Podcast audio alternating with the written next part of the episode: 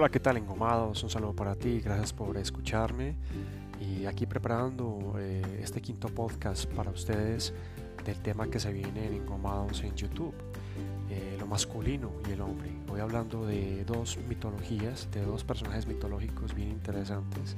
Ulises es el primero de ellos.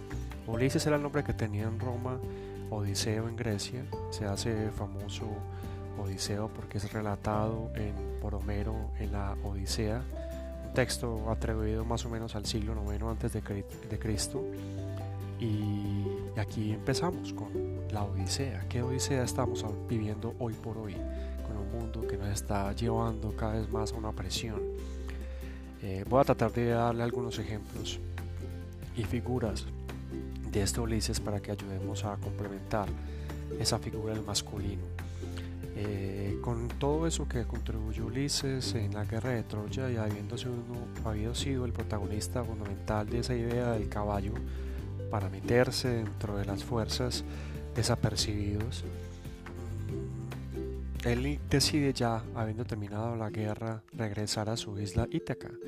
Pero en ese retorno es cuando empieza realmente la gran eh, transformación simbólica masculina de Ulises. ¿Por qué? Porque Ulises ahí en ese momento ya era un héroe, era un protagonista, era un ejemplo de lo masculino, tenía todo su ego y toda su importancia hinchada y empieza su retorno y se empieza a perder. Primero pasa por las islas de los Sicores en Tracia, en donde empieza a notarse su arrogancia. Eh, se nota que debe empezar a soltar esa arrogancia personal de haberlo ganado todo. Eh, en ese momento hay una batalla y mata a todos excepto a un sacerdote que era el sacerdote del dios Apolo y este le da como unos pequeños sobres o vistazos del vino, le empieza a decir cuál es el recorrido que tiene que tomar para volver a su isla. Eh, aparece una tormenta de siete días, siete noches la misma tormenta, digamos, que estamos nosotros atravesando en este momento de manera simbólica con todo lo que está pasando en el mundo y eh, se da cuenta que el mundo normal, cotidiano, eso que había logrado a través de años en esa batalla, ya no es el mundo eh, que está enfrentando. Eh, hace falta entonces tener un concepto de pausa, de reconstrucción, de afrontar retos y entra como un estado de no tiempo, ¿cierto? En un mundo casi onírico, encalla en la isla del olvido, donde están los lotofogos de, que comen lotos y toda la persona que llega ahí, eh, hombre o mujer, decide tomar o alimentarse de esos lotos que tienen la particularidad de olvidarse todo. Se me viene a la mente eh, la película de Tim Burton en Gran Pez, que también hay un personaje que es un poeta que vive en un lugar metido en el bosque y que prácticamente no logra eh, desarrollar su capacidad artística porque está imbuido ahí en ese mundo y no reconoce eh, ni su pasado, ni su presente, ni mucho menos su futuro. Entonces no se puede, en ese momento no se puede volver a la vida cotidiana y la gente decide al alimentarse de esos lotos meterse en el olvido. Ellos logran sacar una cantidad de gente ahí eh, se meten luego en su barco y, sigue su camino y se meten en una gran nube oscura donde aparece la isla o el país de los cíclopes, donde se enfrenta a Polifemo, que es el hijo, un cíclope, un solo ojo, que es un hijo de Neptuno.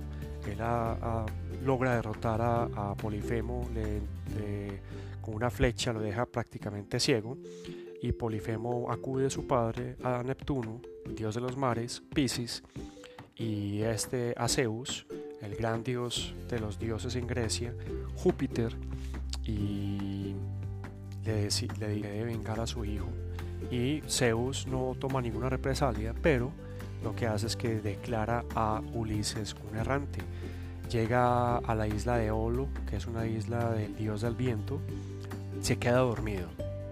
Ojo a esto, y regresa a, ese asunto de recordar que le pasaba y eh, va y vuelve a esa isla. Una, la primera parte lo reciben bien y la otra lo, reciben, lo reciben mal porque ya recordemos que hay una maldición de Zeus que lo declara vagabundo. Pasa a la isla de los caníbales, eh, de estrigones, y, y ahí es donde pierde gran parte de sus compañeros, o muchos de sus compañeros de viaje mueren.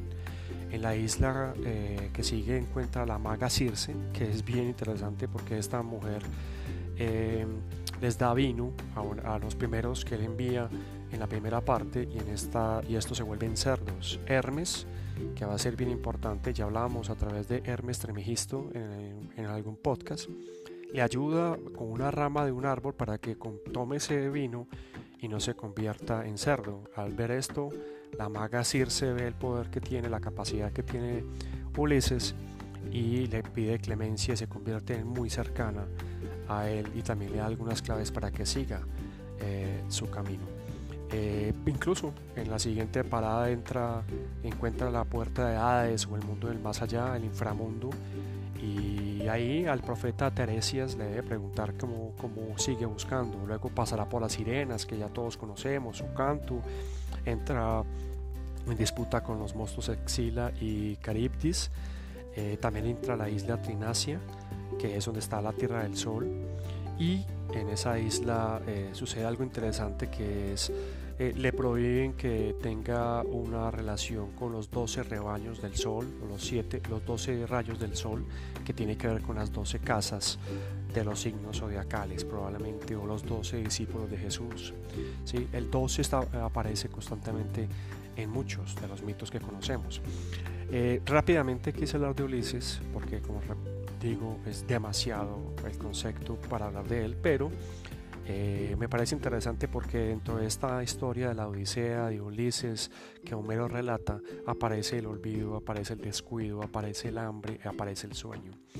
Elementos que nosotros de alguna manera eh, incorporamos en nuestras vidas eh, por descuido, por no estar aquí ahora, por no tener el presente y el gran mensaje que pueda tener esta, esta gran obra tiene que ver con recuperar el hogar, el interior. Siempre Ulises quiere ir a su, a su tierra natal porque lo está esperando su esposa Penélope. Se trata entonces de una obra que vuelve y nos repite de que en el trasegar de esa lucha, cuando creemos que hemos logrado todo, cuando fuimos lo mejor de una batalla, cuando tuvimos una idea fundamental, cuando somos el protagonista, el, el centro de atención. Se nos presentan unas pruebas en un recorrido y no nos quedamos dormidos, nos relajamos, perdemos la disciplina y demás y empezamos a entender que somos ego, que le hemos dado fuerza a las debilidades, que tenemos unos profundos condicionamientos, que tenemos miedos y que le hemos dado una preponderancia a nuestras pasiones más cercanas. Sigue en la isla de Ninfa con Calipso, que significa lo oculto. Se queda con ella 5 o 10 años. Ahí incluso disfruta del amor con Calipso. Se oculta de todo el mundo. Eh, y bueno, él sigue su camino. Eh, logra llegar incluso eh, después de muchas peripecias a su isla Itaca. Y Atenea, que es otra diosa bien interesante, lo protege. Le dice: Si no quieres terminar como Agamenón, eh, que fue asesinado por los eh, pretendientes amantes de su propia esposa, debes ocultarte y hacerte pasarte por viejo. Eh, y así debes empezar a planear para recuperar a tu esposa Penélope. Y lo logra. Estamos hablando entonces de una, de una cantidad de pruebas para la realización personal, interna. No estamos hablando del hombre que lo logra todo afuera, Estamos hablando del hombre que incluso lo pierde todo, pierde a sus compañeros que representan las grandes estructuras que nos han acompañado, Capricornio, volvemos a ello. Eh, y el sueño del hogar que ya mencionaba que significa Penélope. Eh, cómo soltar los amores no sinceros. Recordemos el tema de las sirenas que cantan y seducen a los hombres para que se tiren al mar, se ahogan y sean devorados por ellas. Esas sirenas representan esas sirenas son los amores no sinceros, ¿sí? en los cuales pagamos un precio muy alto, no solamente por los que pagamos físicamente un dinero, eh, espero me entiendan, sino eh, que todos pagamos un precio cuando queremos preservar un amor que no es sincero. El sentido de la vida, cuál es realmente. El viaje de la vida que realmente es un viaje y no una meta y la profunda pregunta de qué es lo eterno y cuál es mi compromiso realmente frente a ese viaje. Eh, ser el, líder, ser un héroe, ser una memoria, ser un ejemplo, o realmente es la transformación que es la que sufre Ulises Odiseo en, esta peripecia, en este viaje, en, este, en, este, en esta odisea. Nuestra odisea en este momento tiene que ver con hogar, cáncer, eh, Capricornio rompiendo nuestras estructuras y eso que considerábamos como ego. Estamos viendo profundas debilidades, condicionamientos internos, nos están trabajando el miedo y casi que no estamos teniendo ni acceso a nuestras pasiones más interesantes o más humanas. Eh, quiero pasar a Hércules, que, es un personaje bien interesante, también es griego. Eh, Heracles en griego, Hércules en Roma, es hijo de, Zeus como una mortal, o sea, un semidios, y a Hera, que es la esposa oficial de Zeus, le eh, da una rabia total y decide que ese muchachito debe desaparecer, le manda dos brujas, luego dos serpientes, en las dos serpientes Hércules las estrangula y, la gente empieza a entender que tiene una fuerza descomunal. Y uno diría, bueno, entonces la fuerza es física, es total y así podría, pero no.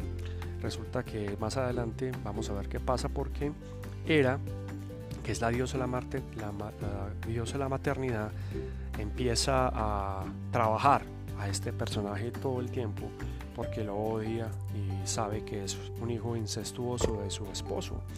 Incluso Heracles significa la gloria de Hera, bien interesante porque entonces un hombre dice que a través de ese odio de Hera, Hércules eh, va a alcanzar un lugar privilegiado en la en la historia, en la mitología, en la constelación y en el corazón del mundo griego y por supuesto en nuestro corazón que es muy hijo de ese occidente.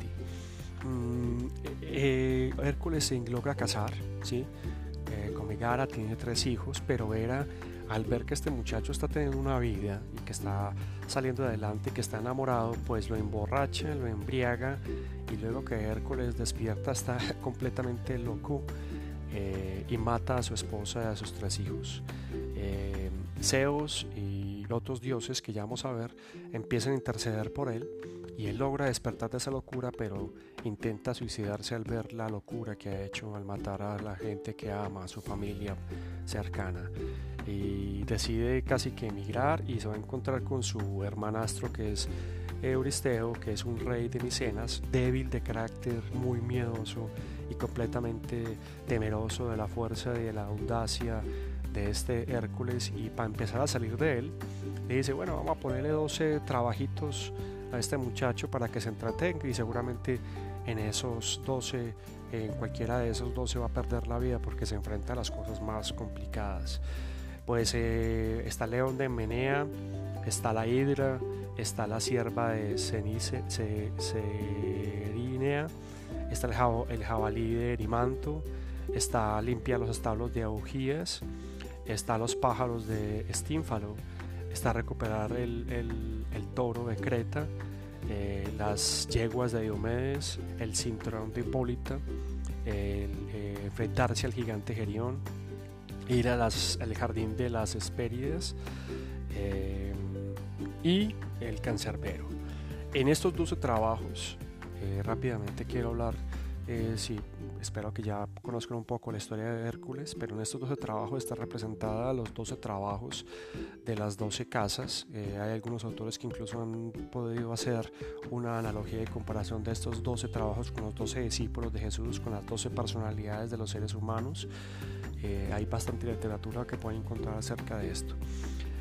por ejemplo, me gustaría hablar del el primero que es eh, las yeguas de Diomedes, ¿sí? que es eh, unas yeguas que son alimentadas de carne humana, súper brutales. Eh, Diomedes las tiene como sus trofeos y Hércules tiene que ir a recuperarlas, las logra recuperar.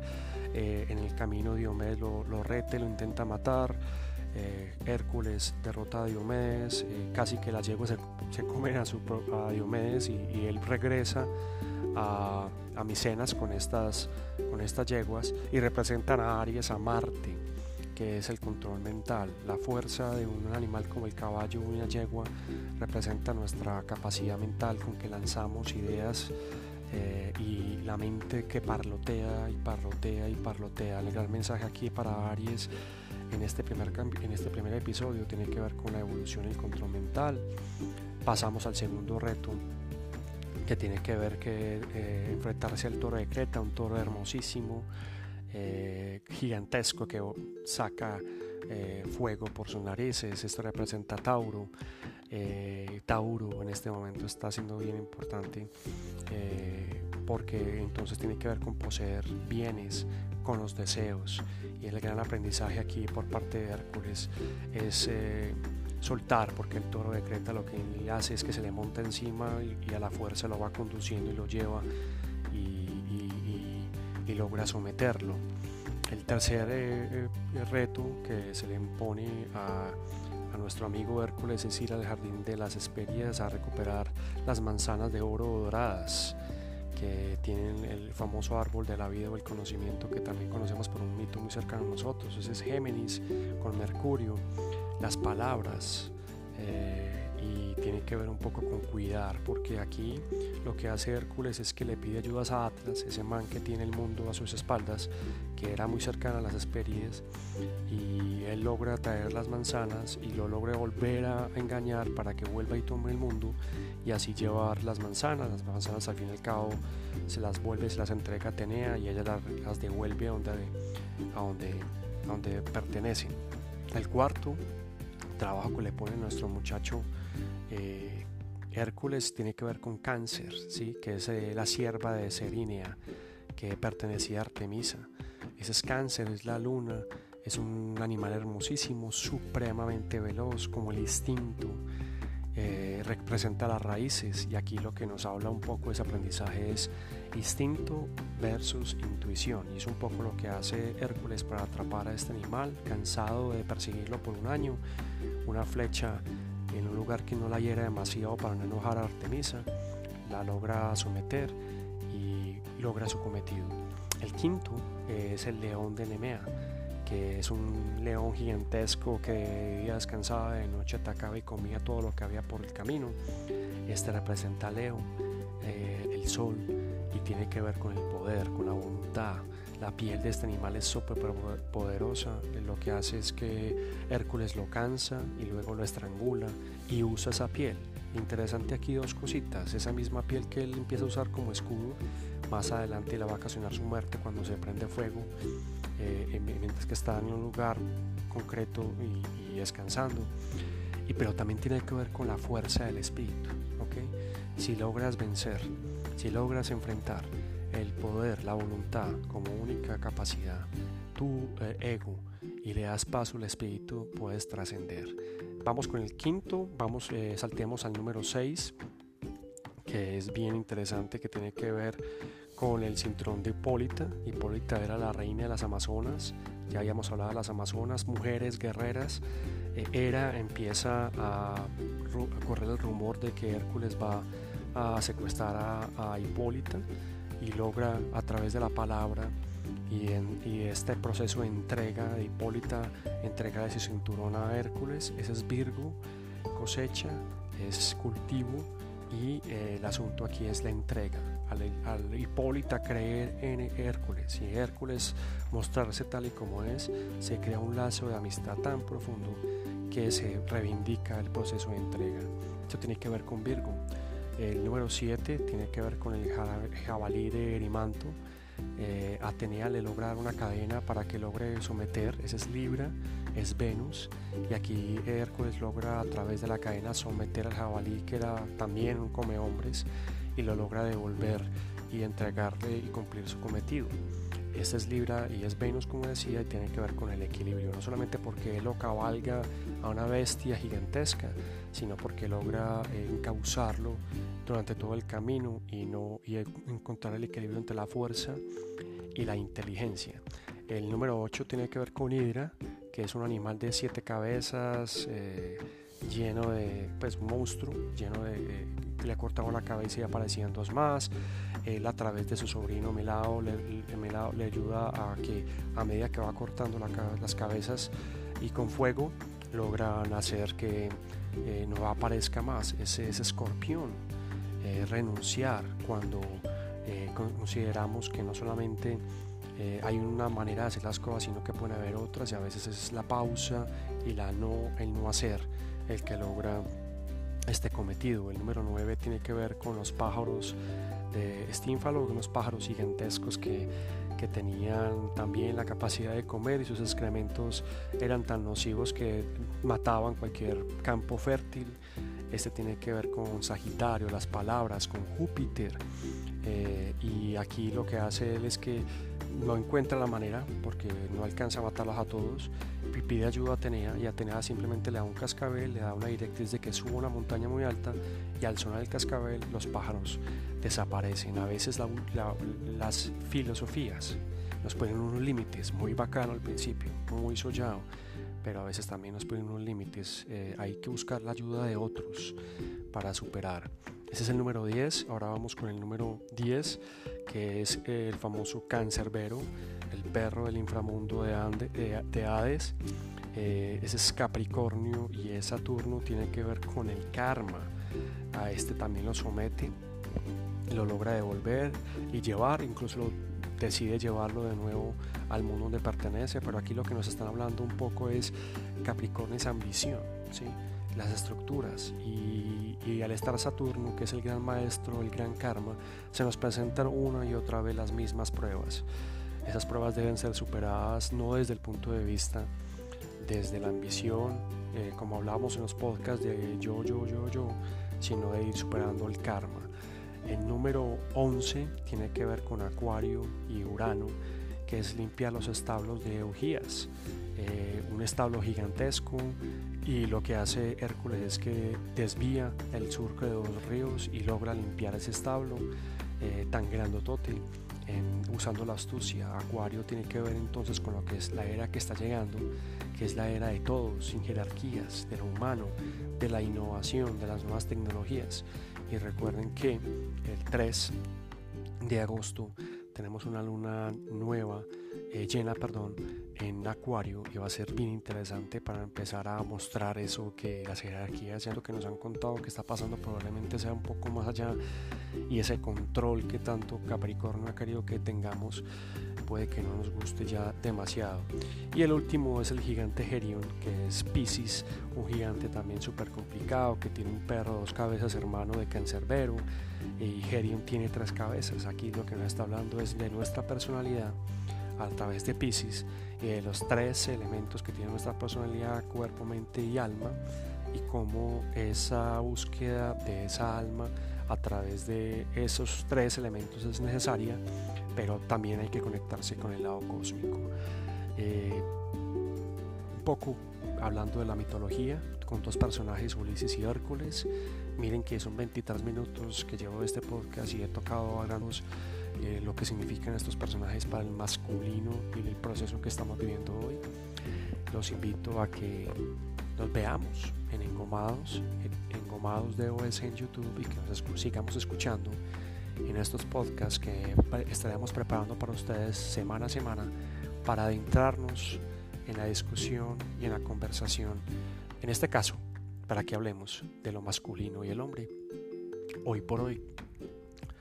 Espero que les haya gustado. Espero que tengamos una reflexión de nuestro proceso, que veamos la vida tal y como está sucediendo, que evaluemos triunfos de hace hasta marzo definían nuestras vidas y si de aquí en adelante podemos encontrar otro proceso y ese proceso se va a encontrar a través de estas luchas que va a, empezar a tener Marte con Plutón, Júpiter y Saturno. primero empieza esta semana, incluso empieza el lunes 3 de agosto con la luna llena en Acuario y empezamos de nuevo a tener un vistazo de lo que va a ser esa nueva era. Creas o no, te guste o no, existen elementos suficientes en la mitología y en la historia eh, de los ancestros, de los antiguos, de las civilizaciones que han usado la astronomía, la astrología, el arte, la palabra y la mitología para explicar los tránsitos que estamos viviendo. Hércules pasa por 12 casas, por 12 pruebas. Esas 12 pruebas van de Aries a Pisces desde el punto de vista de hacer, desde el punto de vista del comprender, van de Pisces a Aries. Espero que podamos entender un poco más esto. Si te gusta, bienvenido, compártelo y nos vemos en nuestro próximo Engomados de OS en YouTube y escuchémonos. Chao, chao.